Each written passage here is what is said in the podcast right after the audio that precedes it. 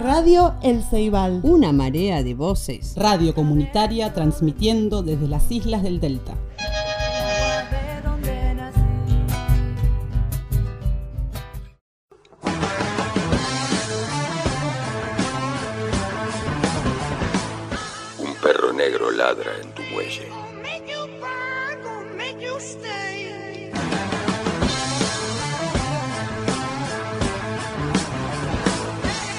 Siéntate allí a ver cómo pasa flotando la última estética.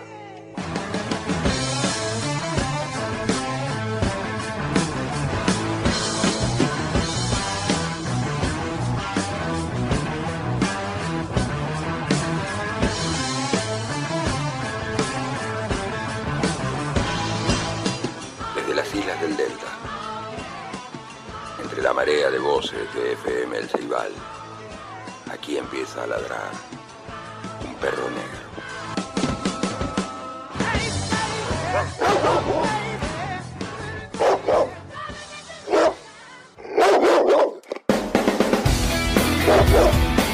Pero muy buena, gente loca, y así comienza la vuelta número 62 alrededor de la cucha del dopón del perro negro, aquí por FM El Ceibal, de la mano de Messier Solari. ¿Por qué será que Dios no me quiere?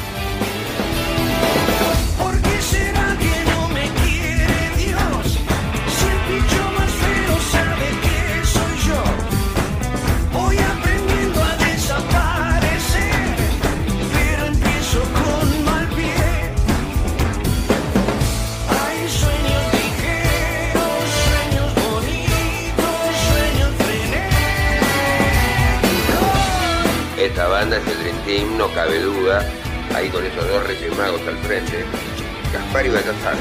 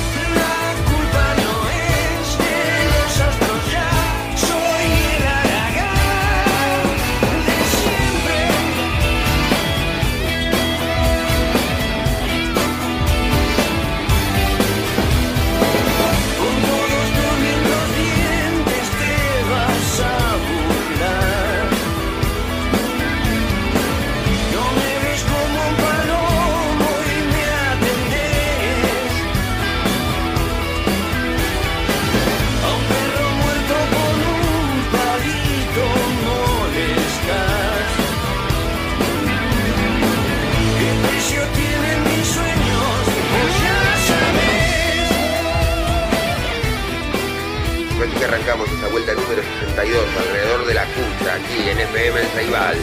Esto es el perro negro.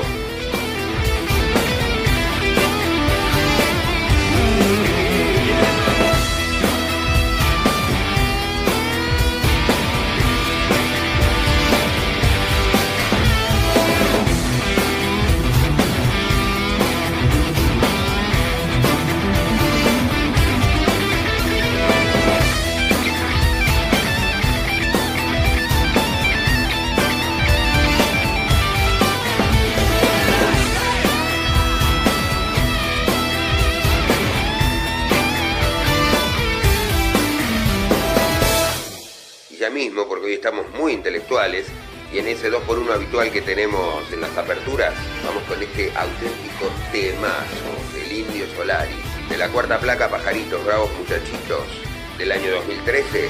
¡Qué letra, papá! ¡Qué poeta y qué sabio que sos, indio! Cada pequeña muerte.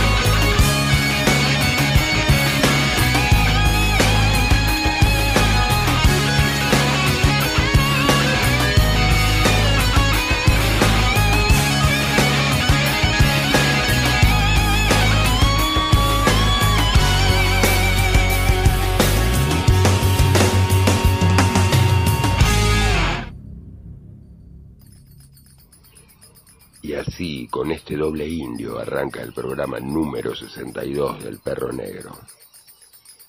Se escuchan de fondo los pajaritos aquí en este hermoso predio de Itecoa. Y no son bravos muchachitos estos, ¿eh? Son aves. Aquí vivimos rodeados de una flora y de una fauna alucinante, amenazada constantemente por el fuego, los emprendimientos inmobiliarios, el extractivismo. Solemos decir también que nos comunicamos a través de las brumas del éter, por medio de este puente que tendemos y que es de ida y vuelta entre ustedes y nosotros, aquí desde el 102.1 FM El Ceibal, nuestra radio comunitaria isleña, en este pajonal en el que las llamas anduvieron rondando bastante cerca. Los heroicos vecinos, los bomberos voluntarios, la gente solidaria, nos obligan a que reflexionemos una vez más o mejor dicho, no los actores sociales que acabamos de mencionar, sino que reflexionen aquellos que con afán de lucro están haciendo mierda nuestras islas. Ya sé que esto lo indigna mucho, pero vamos ahora en este tri inicial de nuevo con el indio, del tiempo de los redondos, mientras nos quedamos pensando y que suene.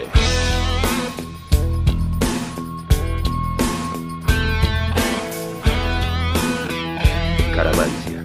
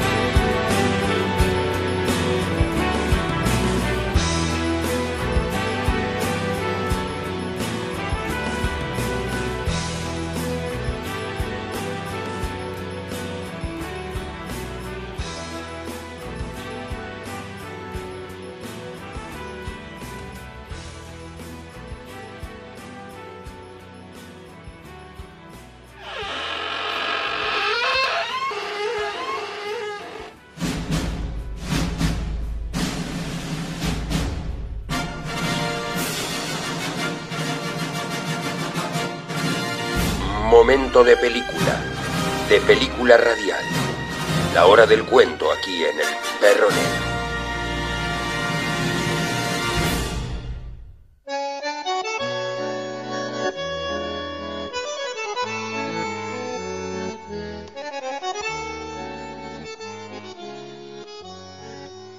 Recién había puesto Julito las salchichas dentro del agua hirviendo cuando escuchó las chancletas de su padre por el pasillo. Julito solo frunció los labios. Ni siquiera pensó, cagamos, como solía hacerlo. Miraba la oscuridad de la noche a través de la ventana que daba al patiecito. Paseaba la punta de la lengua por la juntura de los dientes, bajo los labios cerrados, meticulosamente. Su mano derecha se apoyaba en uno de los travesaños de la ventana con los dedos intentaba arrancar mecánicamente algún trocito de la masilla endurecida y resquebrajada que sostenía los vidrios. Afuera no se veía la tortuga. Debía estar en algún rincón donde no daba la luz amarilla que salía por la ventana. Bicho pelotudo, pensó Julito. Había llegado tarde otra vez, casi a las cuatro. La noche era calurosa y se retrasó hablando con los muchachos en la esquina de lo de Gómez. Faca había comprado un último porrón de cerveza, pero Julio no tomó ni un trago. Le había dado sueño. En las tres cuadras hasta la casa, el bienvenido fresco de la noche lo despejó un poco y otra vez sintió algo de hambre. Llegó hasta la casa, fue hasta la cocina, prendió la luz y abrió la heladera. Al pasar frente a la pieza de los viejos, había escuchado roncar y lo tranquilizó percibir profundo el olor acre del espiral para los mosquitos. El noble Buda, pensó Julito, agradeciendo que el cartucho no hubiera ladrado. Cartucho ya era viejo, pero a veces, con la emoción, se le escapaba un ladrido corto. Esta vez, como lo hacía ya en los últimos años, simplemente dejó escuchar el escobilleo de su cola barriendo la madera del piso, celebrando la llegada de Julio, sin siquiera levantarse a los pies de la cama de los viejos. Julito había abierto entonces la heladera y así se quedó, agachado, investigando adentro como quien estudia un jeroglífico. Sacó por fin una botella de agua con gas y las siempre fieles salchichas de Viena. Quedaban tres nada más en el paquete. Puso el agua en el jarrito rojo y puso el jarrito rojo sobre el fuego de la hornalla. Se le había pasado el sueño. Chillaba un grillo en alguna parte, tal vez en el patio. Julito ya había comido pizza con los muchachos, pero quería disfrutar un poco de la soledad antes de irse a dormir. Podía aprovechar la paz de la casa a esa hora. Suponía que era un buen momento para pensar, reflexionar sobre cosas importantes. Aunque el sueño llegaba siempre antes de que encontrara el tema medular y lo empujaba a la cama. Se sentó junto a la mesa de Nerolite procurando que la silla no hiciera ruido al ser corrida oyó de refilón el acompasado llegar de las patas de cartucho, que se metió debajo de la silla y le apoyó el flanco peludo y caliente sobre los talones. Salí, pelotudo, que hace calor, murmuró Julito, molesto, corriendo hacia atrás con los pies a cartucho, que ni protestó y comenzó a rascarse la panza con los dientes, prolijamente, produciendo un sonido aguachento. Julio se paró para mirar de nuevo el patio. En una de esas localizaba el grillo. Hacía tres días que rompía las pelotas con su canto. Entonces oyó el chancletear de su padre por el pasillo. Julito apoyó el peso del cuerpo contra el brazo que tenía sobre la ventana, dando la espalda a la puerta de la cocina. Ojalá vaya al baño, pensó, sin volverse. Pero las pisadas continuaron acercándose y supo que su padre se había detenido en la puerta detrás de él. Supo, también sin mirarlo, que estaba en chancletas, pantalón pijama y musculosa, configurando esa imagen sin grandeza que suelen tener los padres de entre casa. ¿Qué haces, Luis? preguntó Julio, neutro y sin girar la cabeza. Le decía Luis a veces al viejo, que se llamaba Ángel Luis Cabaza. Le sonaba divertido decirle Luis, pero no lo hacía siempre, solo cuando quería darle un tono mínimamente liviano a una posible conversación, para hacerla corta. Le extrañó que el viejo no le indicara nada sobre el agua hirviendo en el jarrito rojo. Siempre le hinchaba mucho las pelotas con los peligros del agua hirviendo, especialmente de chico. Se oía claro el tic-tac del reloj grande del living. No pasaba ni un auto por la calle. Seguía el grillo. Julito Fue hasta la cocina y apagó el fuego cuando ya las salchichas bailaban en el agua y un burbujeo desparejo amenazaba con desbordar el jarro. Solía pasar. El agua desbordaba el jarro y al derramarse apagaba el fuego de la hornalla. Eso también se lo advertía el viejo. ¿Te levantaste? preguntó Julito, aún sabiendo que era una pregunta pelotuda. Sacó un plato chico de la alacena y un tenedor del cubiertero, haciendo más ruido del que el viejo hubiera admitido en otra ocasión, argumentando que Anita podía despertarse. Julito husmeó que algo pesado se avecinaba. Sin dar demasiada bola, abrió de nuevo la heladera y sacó la sabora. La puso sobre la mesa, junto al plato. Pinchó las salchichas, las puso en el plato y las llevó a la mesa. Dos se habían abierto despanzurradas con el hervor. Julito no pensaba hablar. Tal vez el viejo se hinchaba y se iba. Julito puteó en voz alta, contrariado. Se levantó de nuevo, fue hasta el armario y sacó un cuchillo. Se sentó, metió el cuchillo en el frasco de sabora y después acumuló una montaña de mostaza en el costado del plato. Es increíble lo que rompe las bolas ese grillo, comentó como para sí, pero le molestaba el silencio del viejo, y es difícil encontrarlos a los desgraciados. Se rascó la cabeza, señalando vagamente con el tenedor donde oscilaba ensartado el bocado inicial. Parece que chillan allá lejos y de golpe parece que fuera acá nomás. El viejo no siguió el tema. Julito masticó la punta de la salchicha, mirando hacia arriba, hacia el almanaque de la bicicletería El Pibe. Dos gatos en una cesta de costura.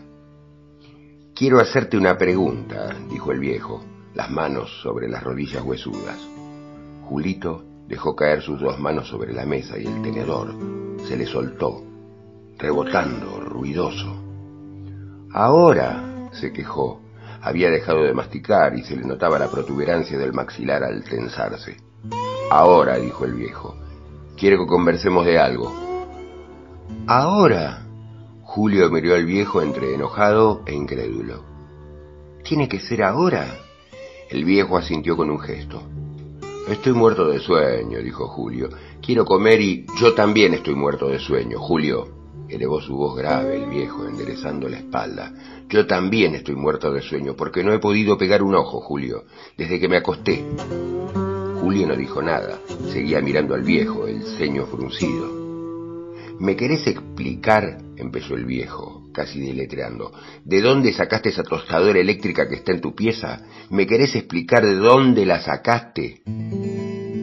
Julio se quedó callado, mordiéndose la parte interior del labio superior. ¿Qué tostadora? Trató de ganar tiempo. No te hagas el tonto, Julio, se encrespó el viejo. ¿Qué tostadora? La que está en tu pieza, debajo de tu cama, todavía con la bolsa del supermercado. Esa tostadora. Estuviste revolviendo en mi pieza. No estuve revolviendo en tu pieza. Estuviste revolviendo en mi pieza. Anduviste investigando otra. No estuve ni revolviendo ni investigando en... Les dije que me jodía muchísimo que se metieran en mi pieza. ¿Les dije o no les dije? Julio había decidido que era mejor contraatacar. No estuve revolviendo ni metiéndome en tu pieza, Julio. Vos y mamá. Mamá se la pasa metiéndose en mi pieza y revolviendo todo. Parece que no entendieran lo que yo les digo. Yo soy muy respetuoso de tus espacios, Julio, se enardeció el viejo. Muy respetuoso. Sí, se ve lo respetuoso que sos, se ve. Y te callás la boca. Ahora el viejo pasó decididamente al ataque. Te callás la boca porque me tenés que explicar de dónde sacaste esa tostadora eléctrica. ¿De dónde la sacaste? Ante la sola mención de la tostadora, Julio se apichonó en su asiento. La vas a despertar a mamá, indicó imprevistamente comedido. El viejo bajó la voz, pero su tono se mantuvo duro. Y te voy a hacer una aclaración. Agitó su dedo índice en lo alto, porque no me gusta que nadie, menos mi propio hijo, la sangre de mi sangre, me acuse de entrometerme en la privacidad de su pieza. Si me metí en tu pieza fue pura y exclusivamente porque teníamos que bañar a Cartucho, y vos sabés bien que Cartucho, apenas escucha la palabra baño, corre a esconderse en lo primero que encuentre, y se metió debajo de tu cama. Sabés que muerde cuando uno mete la mano ahí abajo, para sacarlo. Cartucho, al oír su nombre, había dejado de mordisquearse la panza semipelada. Miró por un instante al viejo y luego continuó con su tarea. Y yo no puedo permitir que tu madre, continuó el viejo, solemne, arriesgue ninguna de sus manos sacrosantas metiéndolas debajo de la cama para sacarlo al cartucho. Entonces subí yo a tu pieza, y cuando me agaché vi el bolso ese debajo de la cama. Y tenías que abrirlo, se quejó Julio. Tenía que abrirlo. Sos mi hijo, Julio. Tendrás 23 años, pero estás bajo mi responsabilidad. Mientras vivas en esta casa, estás bajo mi responsabilidad. Tu padre no elude su responsabilidad de progenitor, como tantos otros a los que yo conozco, que les importa un rábano lo que sea de sus hijos. Como el padre de tu amigo, el Faca, que ahora debe estar arrepentido de cómo le ha salido el hijo. Yo tengo que saber si lo que guarda a mi hijo debajo de la cama es una tostadora o es droga. Ese flagelo que destruye día a día nuestra juventud, Julio. Vos lo sabés. Yo, droga, pidió despectivo Julio, poniéndose las dos manos sobre el pecho. Ni fumo. Fumás, le señaló el viejo. Fumás, yo sé que fumás. Ahora resulta que también sos mentiroso. Con tu madre no te hemos educado para que seas mentiroso. Julio, no te hemos educado para eso. Se hizo un silencio. ¿De dónde sacaste esa tostadora? insistió el viejo, taladrando a Julio con la mirada. La compré. El viejo se pegó una sonora palmada sobre el muslo escuálido. La compraste, bramó. Seguí mintiendo, seguí mintiendo. ¿Dónde están las pautas de conducta que te hemos inculcado? ¿Dónde está el respeto por la verdad que siempre he tratado de transmitirte? Si no tenés dinero ni para comprar un chicle, Julio, todo lo que tenés para gastar es porque te lo doy yo, fruto de mi esfuerzo y de mi trabajo, todo. Y lo que gastás es para ir a comprar cerveza, o ir a los bailes, o jugar a esos jueguitos electrónicos que estupidizan el cerebro. Has sido incapaz de conseguir un mísero trabajo desde los 16 años, cuando abandonaste el secundario, un mísero trabajo aunque sea, para ganarte honradamente unos pesos. Yo nunca te lo he pedido, por mi orgullo de jefe de familia, que se precia de mantener a todos sus parientes, porque siempre me he sentido orgulloso de poder mandarte a estudiar, de poder mandarte a un club para que hicieras deporte, de poder mandarte a clases de música, como cuando me pediste aprender guitarra y el berretín te duró apenas dos meses. Dos meses te duró, Julio, dos meses. Tres. Serían tres, hasta la guitarra te habíamos comprado, una usada, al padre de Susana, para que pudieras ir a lo del maestro Sempi. Yo les dije que no me la compraran. La compramos. Que esperaran. Sabés que las cosas están muy difíciles, muy difíciles. Sabés que me mato 12 horas en el negocio para sacar unos pocos pesos miserables que tu pobre madre administra como el mejor de los administradores, pero nunca se te ocurrió ni siquiera amagar con ir a buscar trabajo. No me lo pediste. El viejo apretó los labios y se quedó mirando un punto fijo, oscilando la cabeza calva. Los ojos se le habían enrojecido. No te lo pedí. No te lo pedí. Además vos mismo hablas siempre del problema de la desocupación. No es fácil encontrar trabajo. ¿Cuántos millones de desocupados dijo la tele que había? ¿De dónde sacaste esa tostadora, Julio? El viejo volvió a la carga, esta vez casi deletreando las palabras. Decime por amor de Dios y María Santísima, ¿de dónde sacaste esa tostadora? Julio volvió a enmudecer. Se oía claramente el tic-tac del reloj del Diven y el mordisqueo chasqueante del cartucho en el piso. Comprendió que a esa hora nadie podía salvarlo. Ningún hecho fortuito le permitiría zafar. Del supermercado, musitó. Ya sé que la sacaste del supermercado. Estaba en una bolsa del supermercado, pero ¿cómo la sacaste? Julio se encogió de hombros, sacudió los rulos de la cabeza. Me la traje. Estaba ahí y me la traje. No la pagaste. Otra vez Julio se encogió de hombros y negó con la cabeza. ¿Con qué plata querés que la pagara? agregó. Vos mismo me estás diciendo que yo nunca tengo plata. O sea que no la pagaste, que te la trajiste sin pagar. El tono contenido del viejo iba creciendo, algo ridículo por la contradicción entre el enojo y la voz baja para no despertar a Anita, que dormía en la habitación cercana. Digamos, digamos que la robaste, Julio, la robaste. Otra vez Julio y su encogerse de hombros, enarcó las cejas.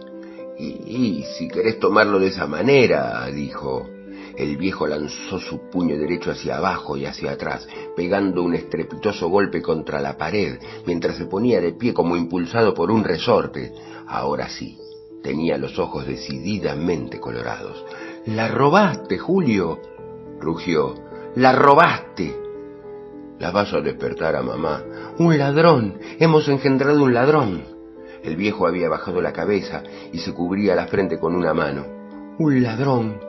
años de desvelo y sacrificio para formar una persona digna, un ser humano que honre la sociedad en que vive, años de estarte encima, cuidándote, orientándote, señalándote la ruta iluminada para convertirte en un hombre de bien, para que ahora vengas y me digas, como si tal cosa, que te has robado un artefacto doméstico de un supermercado. El silencio de la noche volvió a depositarse sobre padre e hijo. Cuando se entere tu madre, masculló trémulo el viejo, cuando se entere tu madre, la vas a matar. Julio, la vas a matar, vas a lograr que le dé un ataque al corazón y se muera. Julio, eso es lo que vas a lograr. Matarla, Julio, matarla. ¿Y por qué se tiene que enterar? No pienso ser cómplice de tu felonía, Julio. No pienso ser cómplice de la actitud criminal de mi hijo único. Criminal. Casi sonrió. Desdeñoso, Julio una tostadora. Da lo mismo, ardió el viejo, una tostadora o un diamante, es lo mismo. La actitud es lo que vale, lo que cuenta, lo que debemos juzgar, y la tuya es una actitud deleznable que nos llena de vergüenza y... buscó confuso una palabra contundente, y de vergüenza como familia, de gente que ha sido siempre un ejemplo para el barrio y para todos los que nos conocen. Julio miraba el piso su vista detenida en los tobillos blancos, escuálidos y pelados del padre, levemente ridículos por debajo del ruedo del pantalón pijama, aún recogido tras estar sentado. De pronto, como una aparición fantasmal y sigilosa, Ana se corporizó en la puerta. Tenía una expresión de infinita confusión, el pelo desacomodado, los ojos entrecerrados ante la luz de la cocina y la boca semiabierta y abultada por el aparato plástico que usaba para solucionar el rechinar nocturno de sus dientes. El viejo, crispado, se perfiló un poco como para darle cabida en la reunión. La despertaste, dijo a Julio. Te dije que la ibas a despertar. Si sos vos el que está gritando. ¿Qué pasa? Farfulló Anita, las dos manos ajustándose el cuello del salto de cama bien abajo del mentón como si hiciera frío. Tu hijo, señaló el viejo. Anita se sentó en la silla que quedaba libre. El viejo también volvió a su asiento, donde se derrumbó, abatido. ¿Qué pasa con mi hijo? Seguía obnubilada Anita. Tenés que ser fuerte, Ana. La miró fijamente el viejo, algo teatral. ¿Qué pasa, por Dios? Ahora, agrandando sus ojos, Anita, más lúcida y con el protector bucal bailoteando tras los labios e impidiendo una correcta dicción. Tu hijo. Ana giró la vista hacia Julio, que bajó la cabeza.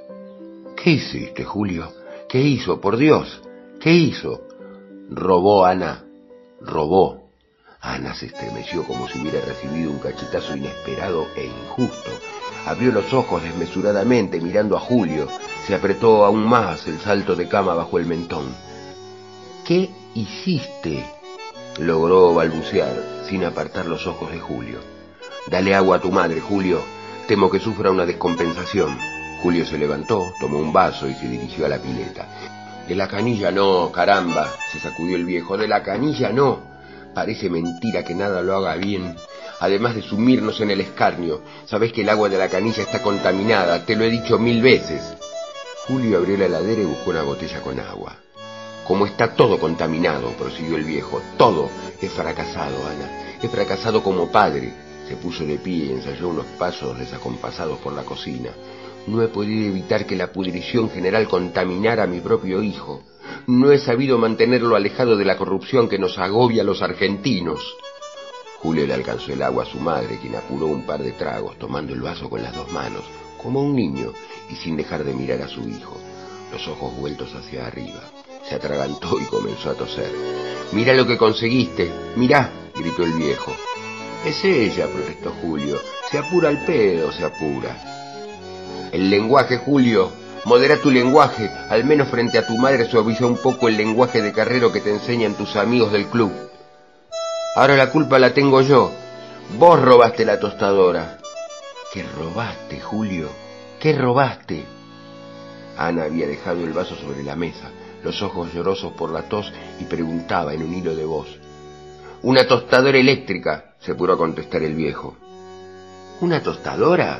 Anita movía la cabeza de adelante para atrás, como un tero, el brazo izquierdo estirado sobre la mesa, como procurando alcanzar a su hijo.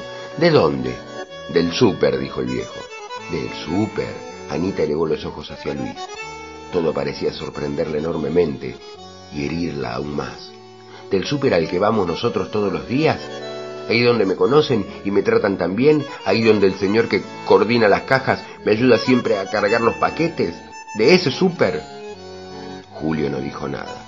Hizo unos gestos con la cara, equívocos. ¿Cómo pudiste hacer una cosa? Farfulló Ana. No te entiendo. Julio estiró la cara hacia ella. ¿Cómo pudiste? Ana, cielo, santa, intercedió el viejo. Sacate eso de la boca. Ana se quitó el protector baboseado y lo puso sobre la mesa. ¿Cómo pudiste hacer una cosa así? lloriqueó Ana, mirando a su hijo. Julio se puso de pie y se metió las manos rectas y de punta en los bolsillos del pantalón vaquero cortado y desplecado a media pierna. Se la pasan jodiendo con que no hay plata, empezó a explicar, girando hacia la ventana que daba al patiecito. Todo el tiempo con ese asunto. Vos, papá, quejándote permanentemente de que no tenés plata para pagar la hipoteca de la casa. Yo me quejo, aprobó irónico el viejo. Yo me quejo. Ahora resulta que yo me quejo. Sí, te quejas. Tengo las pelotas hinchadas de escucharte decir que el vocabulario, Julio, el vocabulario lo fulminó el viejo con la mirada. Déjame de romper las pelotas con el vocabulario. Julio hizo un gesto ampuloso con el brazo, desestimando la reprimenda del padre. Como si yo fuera a ser escritor. Con esa boca besas a tu madre. Ojalá me besara, ojalá me besara, murmuró Anita. Cuando era chiquito sí, pero ahora una no puede ni acercarse que le ladran. Anita, dijo el viejo. Es así, Luis. A mí me duele mucho eso. Nunca un cariño, nunca una frase amable. Y es mi hijo, Luis, mi propio hijo el que me da vuelta la cara. Anita, saca ese coso del borde de la mesa, indicó el viejo. Si el otro día te lo agarró cartucho y casi se lo come. Anita tomó el protector de plástico y se lo metió en la profundidad de uno de los bolsillos del batón. Siempre con el asunto de la pobreza, siempre con el verso de que no hay un mango, había encontrado su argumento, Julito, apoyado contra el mármol de la mesada. Y yo teniendo que escuchar sin decir nada, sin poder colaborar en nada, porque... Julio volvió a caminar errático y se puso una mano sobre el pecho. Es verdad, viejo, tenés razón, soy un inútil. No sirvo para nada, ningún trabajo me viene bien. Entonces hice eso. Sí, lo hice. Cuando vi la posibilidad en el supermercado, agarré la tostadora y me la traje para casa. ¿Y a qué habías ido al supermercado? preguntó Anita. ¿Qué sé yo para qué había ido al supermercado? Mamá, mira con la pregunta que me salís. Había ido a comprar cigarrillos al supermercado. ¿Fumás? ¿Vos fumás, Julio? Lo miraba demudada Ana. Te juro que no había ido a robar, te juro, continuó Julio, sin precisar a quién se dirigía con su discurso. Pero vi la oportunidad de llevarme eso, me acordé de todas las dificultades económicas que estamos atravesando y les juro, Tuve que superar todos mis miedos, mis temores de que me agarraran. Fuma. Ahora Anita miró mendicante al viejo. ¿Y qué importa que fume, Ana? se enojó el viejo. ¿Qué importa que fume? Si ese es el menor de sus defectos, el menos grave, el menos... Y corrí, y me la traje hasta acá. Corrí porque pensé que alguien me había visto. Incluso me choqué con un tipo que bajaba de un auto, terminó Julio. Y la metí debajo de la cama. Es cierto, Vos me dirás lo que quieras, viejo, pero al menos ahora mamá va a tener algo para hacer las tostadas por la mañana y no va a andar con ese problema eterno de que se le queman y que hay que andar raspándolas con un cuchillo. Y Julio, Julio, lo cortó Ana. Julio, tenemos tres tostadoras eléctricas, tres tenemos. Julio se quedó mirando a la madre que le mostraba tres dedos en el aire. Ni en pedo, ¿de dónde tenemos tres? Una, la que me regaló tía Clide para el casamiento. Otra, la de Baquelita que para el casamiento. Eso hace mil años. Y yo no la he visto nunca. Pero está. No la usamos porque está quemada, pero vos misma lo decís. Está quemada. Otra, la que nos trajo tío Lisandro cuando vino de Mendoza. No sirve, la vi ayer, está hecha mierda. La que se trabó con el bizcocho. Sirve. No sirve. Y la otra nueva, la verdecita, que tiene para graduar el calor, que es la que usamos siempre. ¿Cuál que usamos siempre? No es el caso, interrumpió el viejo, no es el caso. Acá no importa si teníamos o no teníamos tostadora eléctrica, Anita. Eso es superfluo, es superficial. Acá lo que cuenta es el hecho delictivo de nuestro hijo. Eso es lo que nos llena de oprobio y de vergüenza. ¿Cómo voy a salir a la calle yo mañana? Ahora nomás, dentro de unas horas, teniendo un hijo único que se ha convertido en un ladrón, como todos nuestros políticos y nuestros gobernantes. Y a mí, Anita se señaló, dolida, en la escuela, en la cooperadora, en la comisión de damas del club. Tenés que devolver esa tostadora, Julio. Se cruzó de brazos el viejo mirando a su hijo. Tenés que devolverla. ¿Yo? ¿Y vos? ¿Quién va a ser? ¿Querés que vaya tu madre acaso? ¿O yo? Ni en pedo. Tenés que devolverla, Julio. Me van a meter en cana. Apenas me vean, me, me meten en cana. ¿Por qué? No. El viejo se acercó a Julio y lo tomó fuerte por los bíceps escuálidos. Yo mismo me ofrezco a acompañarte, aunque no corresponda. Yo mismo. Te presento al gerente y vos le devolvés la tostadora. Un gesto de arrepentimiento, Julito. La Biblia está llena de gestos de arrepentimientos. Ni en pedo, anda vos si querés. Julio echó el cuerpo hacia atrás, alejándose de su padre. Se hizo un largo silencio en el que ninguno de los tres parecía encontrar palabras adecuadas. No sé, suspiró por fin Julio, no sé. En una de esas voy, qué sé yo, pero no esta semana, después. Tengo que tranquilizarme, estoy muy sobrecargado. Lo mío es mucho de psicológico también. Ojo, eh, guarda. Hay gente que dice que los padres también tienen parte de responsabilidad en estas cosas, en estas cosas de las conductas que, ojo, también hay que tener en cuenta que, así que nosotros tenemos responsabilidad, Julio, el viejo parecía meditar, vencido, así que nosotros tenemos responsabilidad, como si yo alguna vez hubiese eludido mi responsabilidad, y no sé, como si yo no hubiese cumplido con mis compromisos, como si yo no hubiese tomado la comunión, como si no hubiera hecho el servicio militar. Eso le hubiera venido bien. Ana señaló a Julio, el servicio militar. Sí, las pelotas, a Japón me rajaba si me tocaba hacerlo, masculló Julio. Pensa bien lo que estás diciendo, Julio. Estás tirando nuestra honra a los cerdos. El viejo apretaba los labios para no llorar. Cuarenta años viviendo en este barrio, manteniendo una conducta intachable para que ahora los vecinos nos señalen por la calle como a los réprobos y los apóstatas. ¿Y por qué se tiene que enterar toda esa gente? A ver, ¿por qué se tienen que enterar los vecinos y los réprobos y los apóstoles? desafió Julio. Porque yo misma se lo voy a contar, se puso de pianita. Yo misma, con todo el dolor de una madre que ha llevado un hijo en sus entrañas y ahora ve a ese mismo hijo sumido en la deshonra. Aunque me cueste la vida, lo voy a decir. Aunque tenga que desangrarme toda confesando esto, Julio. Como que también se lo voy a confesar al padre Ernesto el domingo en la parroquia. A los cerdos has tirado nuestra honra, Julio. A los cerdos, prosiguió el viejo porque es mentira que vos robaste esa tostadora para ayudar a la casa y aliviar el trabajo doméstico de tu santa madre. Vos la robaste seguramente para después ir a venderla por ahí a alguno de tus cómplices y conseguir dinero para otra cosa.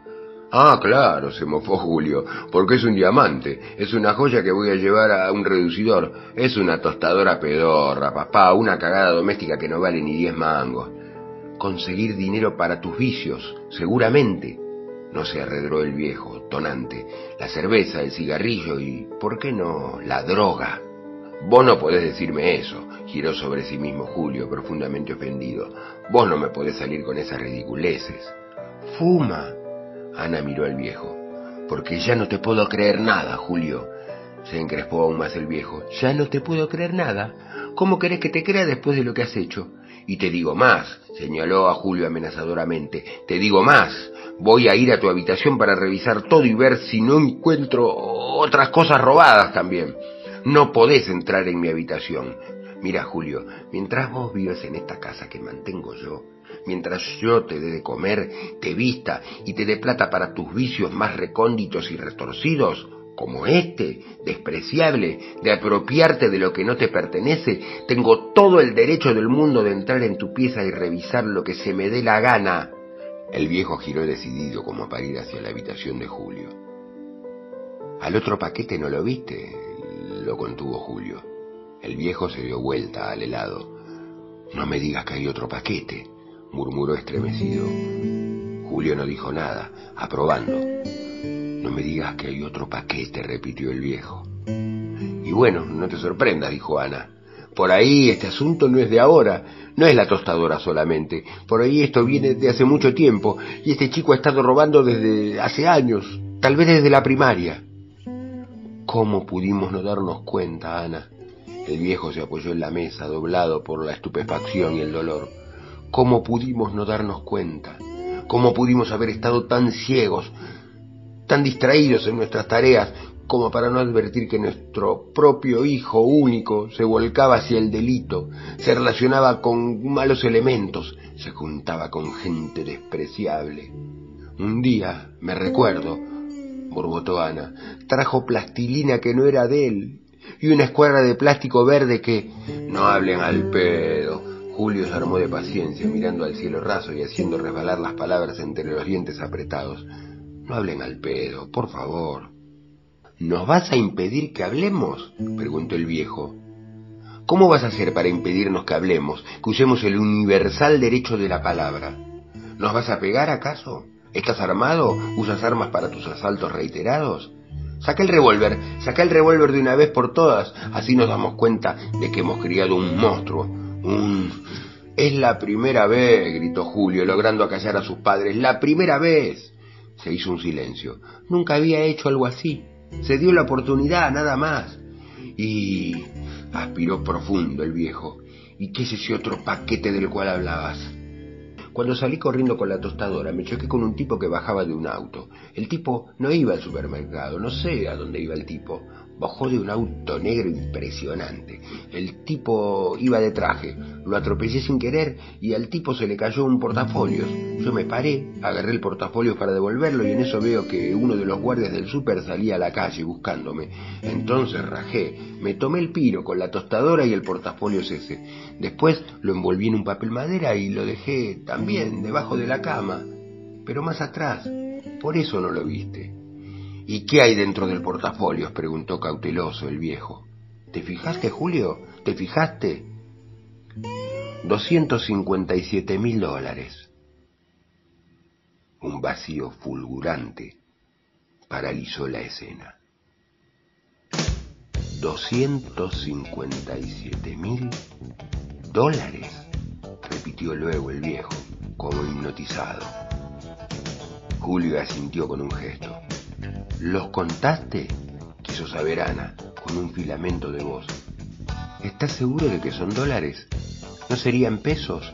Dólares, dólares, son verdes. Una mezcla de suspiro y quejido escapó de Ana, que parecía convulsionarse y aflojarse toda. Julio, sin decir nada, tomó un vaso y lo llenó con agua de la canilla. Se le alcanzó a su madre ante la mirada catatónica de su padre, que había caído como fulminado sobre su silla. Julio volvió a su asiento y se refregó una mano con la otra. Voy a esperar hasta que aclare, dijo, con voz firme y monocorde, y voy a devolver todo. Ya lo decidí. Algo voy a inventar para justificarme. Puedo decir que... Un momento. Un momento. Se puso de pie severo el viejo. Tampoco es cosa de apresurarse. Tampoco es cosa. Apresurarse nunca es recomendable. Comenzó a caminar por el pequeño espacio de la cocina, un dedo índice en alto. Vísteme despacio que estoy deprisa, dijo Napoleón a su asistente. Despacito, despacito, Julio. Hijo, vamos por partes. Con respecto a la tostadora, no hay problema. Me parece lógico y justo que vayas y la devuelvas. Todavía estás a tiempo de enmendar tu mala acción. Me imagino el mal momento que estará viviendo esa pobre guardia del supermercado al hacerse responsable de la situación. Y la cajera también, aportó Ana, esa respuesta. ¿Estaba la flaquita, la linda, la morochita? Y la cajera también, aprobó el viejo. Esa gente que gana un sueldo de miseria y por ahí va a tener que poner la plata de su bolsillo para compensar el robo de la tostadora. La morochita es muy amable. A mí siempre me dice, ¿cómo le va, señora Anita? Una monada la chica. Arriba de que en esos supermercados los dueños son unos explotadores miserables, digo el viejo, que pagan unos sueldos oprobiosos. Por lo tanto, lo de la tostadora está bien. Devolvela, hijo. Ahora, en cuanto al portafolios, detengámonos un poco en el portafolios. ¿Alguien debió correr con el portafolios? Creo que no. Ya no había casi nadie esa hora y todo fue bastante rápido. El tipo al que atropellé se cayó de boca y quedó dándome la espalda. Cuando se reincorporó, yo ya me había ido. Soy rápido para correr, papá, vos lo sabés. Muy rápido. Siempre me he enorgullecido de eso. En la primaria ganabas todas las carreras y cuando jugaban al básquet en el club eras un cohete. Corrías de acá para allá, zigzag, un demonio realmente. Entonces, el viejo se detuvo entrecerrando los ojos y pensando. No nos apuraremos. La pregunta del millón es... Un millón no, 257 mil, Luis, dijo Ana. El viejo concedió con una sonrisa molesta. La pregunta es, repitió, ¿por qué no hubo gritos airados, persecución, desesperación, pedidos de auxilio de parte de ese hombre que bajaba del auto y vos atropellaste, Julio? ¿Por qué? Julio lo miraba sin comprender demasiado. Porque es dinero mal habido, Julito, dijo el viejo. Dinero mal habido, dinero proveniente de la droga, del tráfico de armas, de la prostitución, del tráfico de órganos, de las apuestas a las carreras de caballos, aportó Ana. El viejo volvió a mirarla con una mezcla de agradecimiento y condescendencia. Por eso ese hombre no hizo ningún escándalo, Julio. Se entusiasmó el viejo, porque no convenía que este asunto saliera a la luz. ¿Sabes qué pasa, viejo? dijo Julio. Es así. Tengo miedo de que me anden buscando para recuperar la guita. Esos tipos no andan con vueltas. Son... Jamás, jamás yo te recomendaría una cosa como esta, Julito. Pareció ofenderse el viejo. Si tuviera la más mínima sospecha de que pudiera ocurrirte algo, te imaginarás vos. Pero estos tipos lo menos que desean es que sus chanchullos salgan a la luz, que se hagan públicos. ¿Perdieron ese dinero? ¿Lo perdieron? Muy bien, otra cosa. El viejo palmoteó con sus manos en el aire, como limpiándoselas. A escapar. ¿Qué son para ellos 257 mil dólares? 300 mil dólares? ¿Un millón de dólares? Nada. Bicoca. Monedas. Un vuelto. No. Ellos ya están afuera del país. Tenelo por seguro. Por unos pocos miles de dólares no se van a andar arriesgando a que se descubra toda la urbanización. Son como el zorro que resigna una pata en la trampa para salvar su vida. Se la puedo llevar a la policía entonces, arriesgó Julio. El viejo se paró junto a él y le puso una mano sobre el hombro. Julito, Julito, Julito, hijo mío, dijo. Yo sé que lo que te voy a decir suena muy fuerte, que es muy duro, pero la policía tan corrupta como ese tipo que se chocó con vos. Vos vas a ir con la mejor buena intención a devolver ese dinero, con esa ingenuidad genuina que vos tenés y que nosotros quizá un poco candorosamente te hemos sabido inculcar. ¿Y qué vas a ir a la policía? ¿Qué va a hacer la policía? ¿Va a buscar a esos delincuentes para devolverles el dinero? ¿Lo va a donar a una institución benéfica? No, Julio, no. Se lo va a guardar, seguramente. ¿Qué duda cabe? Seguro, dijo Ana. Por supuesto, abrió sus brazos el viejo, complacido de haber sido tan claro. Se lo van a repartir entre ellos como buitres que han recibido un regalo sorpresivo.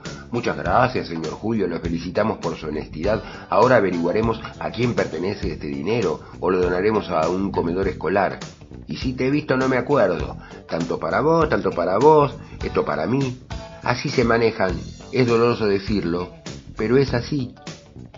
Y vaciló Julio, si se lo damos a alguna institución benéfica como vos dijiste, el viejo lo miró chasqueando los labios largamente. Algún día, dijo, algún día, cuando seas más grande, te voy a contar cómo funcionan estas supuestas instituciones benéficas. Algún día. Se quedaron en silencio. El grillo desde algún rincón no identificado seguía con su canto. Entonces, preguntó Julio. Entonces anda a dormir, ordenó el viejo. Anda a dormir. Es tarde y mañana tenemos mucho que hacer. Julio se puso de pie con esfuerzo. Ana hizo lo propio. Julio, llamó el viejo cuando ya su hijo se iba para la pieza. Y de esto no le cuentes nada a nadie por ahora. No me gusta que se ventilen por ahí asuntos internos de la familia. Son cosas que deben quedar en casa. Julio aprobó con la cabeza. Como los Damiani, dijo Ana, ya desde el pasillo, que cuentan a todo el mundo lo que les pasa, vida y milagros de lo que les pasa. Ayer ella hablaba en la granjita de la operación de próstata del marido. ¿A quién le importa la operación de próstata del marido? Por eso, por eso aprobó el viejo, bostezando. No caigamos en lo mismo, en ese chusmerío barato. Chao, pa, casi gritó Julio, subiendo por la escalera del patio hacia el pasillo. Chao, hijo, que duermas bien, que duermas bien. Como si supiera, Cartucho se levantó y se fue presuroso hacia la pieza del viejo y de Anita, a tirarse a los pies de la cama grande. A mitad del pasillo, se paró y miró hacia atrás, como esperándolos. Julito, un cuento del gran Roberto Fontana Rosa.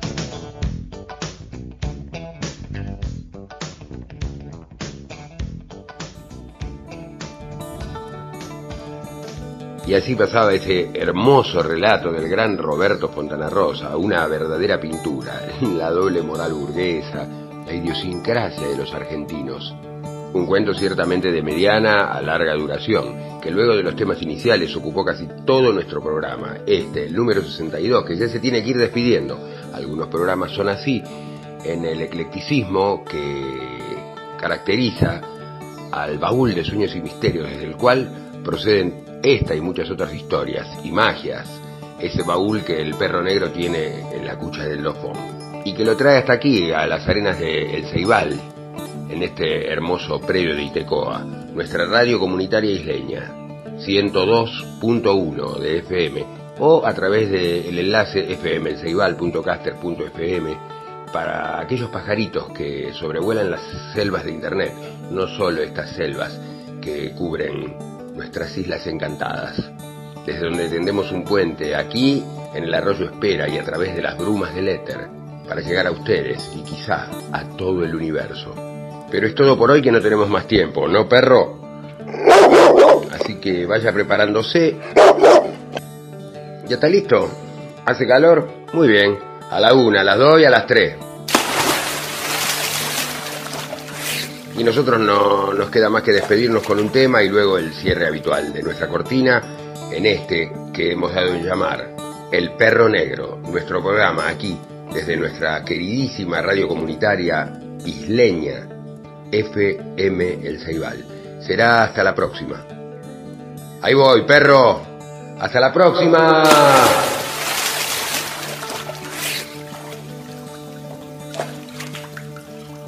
Ah, cierto. Ponga play.